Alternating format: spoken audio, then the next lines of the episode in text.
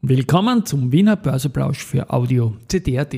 Heute ist Freitag, der 11. August 2023 und mein Name ist Christian Drastil. An meiner Haut lasse ich nur Wasser und CD. Heute geht es um eine Supportwelle in Richtung vernünftigerem Umgang mit der Käst und diese ist jung und weiblich. Dies und mehr im Wiener Börseplausch mit dem Motto Market and Me. Here's Market and Me. Podcasting for Equity.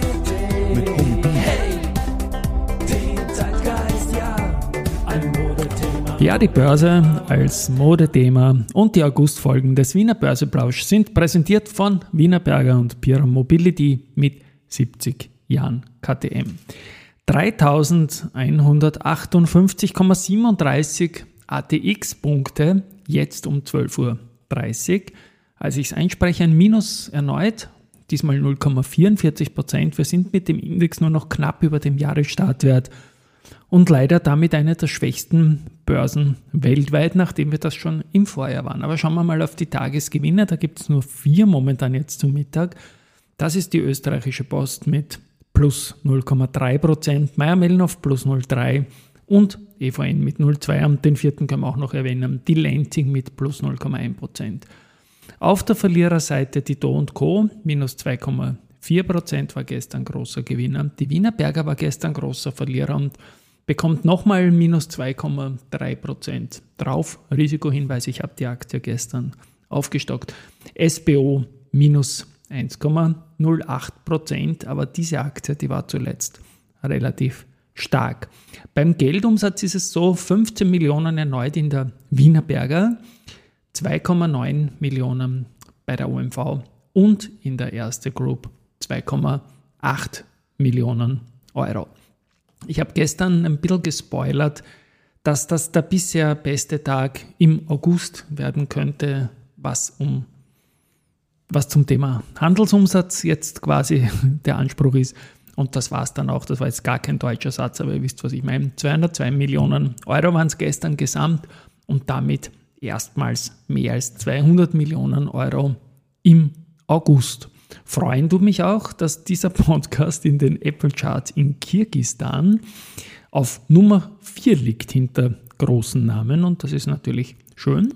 Und was mich auch noch freut und das ist irgendwie natürlich heute It's time for the main Main Event die Anmoderation, denn es geht um eine Supportwelle in Richtung vernünftigerem Umgang mit der Geist und diese Supportwelle, die ist jung und weiblich und damit meine ich die Sophie Wotschke von den Neos Junos und damit meine ich die Claudia Blackholm von der ÖVP und auch natürlich die Ökonomin Monika Köppel-Turiner. Alle drei werden in den nächsten Tagen mal zu Gast kommen im Börse People Podcast.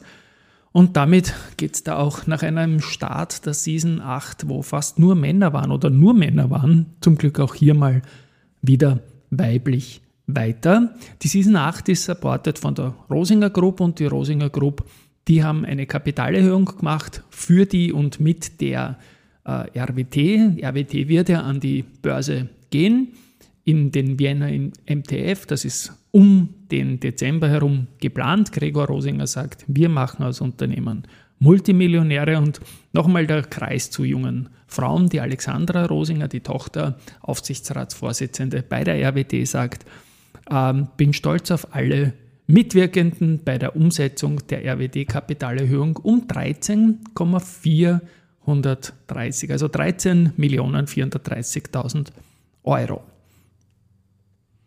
Die Grünen, die sich ganz klar deklariert haben im Koalitionsprogramm, dass man die Behaltefrist wieder aufheben wird, sehen das jetzt alles gar nicht mehr so, sondern würden da sprechen von einer Förderung für den Kapitalmarkt, die man einfach nicht will.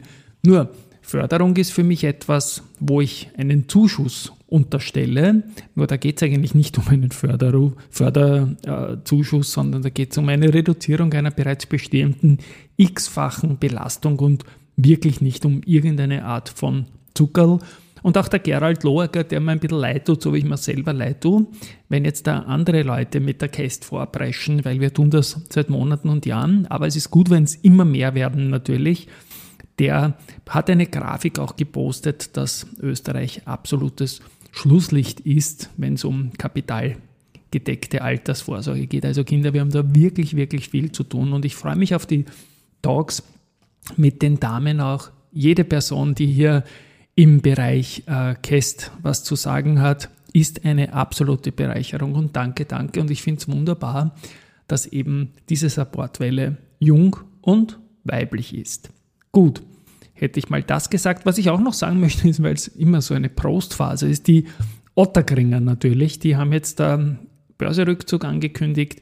Äh, 85 Euro wollen sie zahlen für die Stämme, 70 für die Vorzüge. Und die Stämme, die kamen von über 180 Euro und sind jetzt schon bei 140 Euro, weil er 85 geboten wird.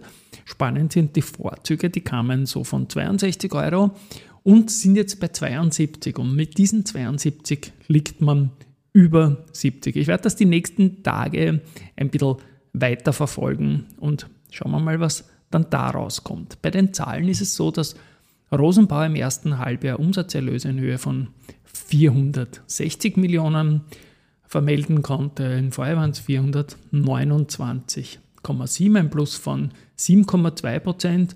Man hat einen geänderten Produktmix, Preisanpassungen und Anlieferung von Fahrgestellen äh, ist nach wie vor nur noch ein Problem. Sonst geht es eigentlich recht gut und auch die Raiffeisen Research Kollegen sind mit den Zahlen zufrieden. Q2 war solide. Der signifikante Bedarf einer Bilanzverbesserung bleibt aber ein Schwachpunkt. Do Co., wie gesagt, gestern Gewinner, die haben jetzt einen Fünfervorstand.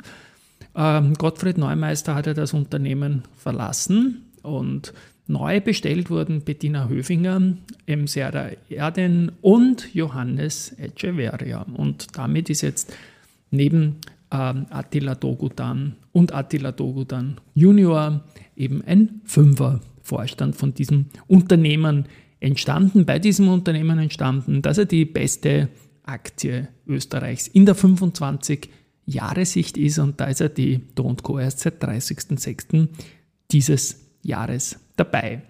Sehr cool ist auch der Anas Abu Sakuk, der CEO der BAWAG, der hat gleich 50.000 Aktien gekauft.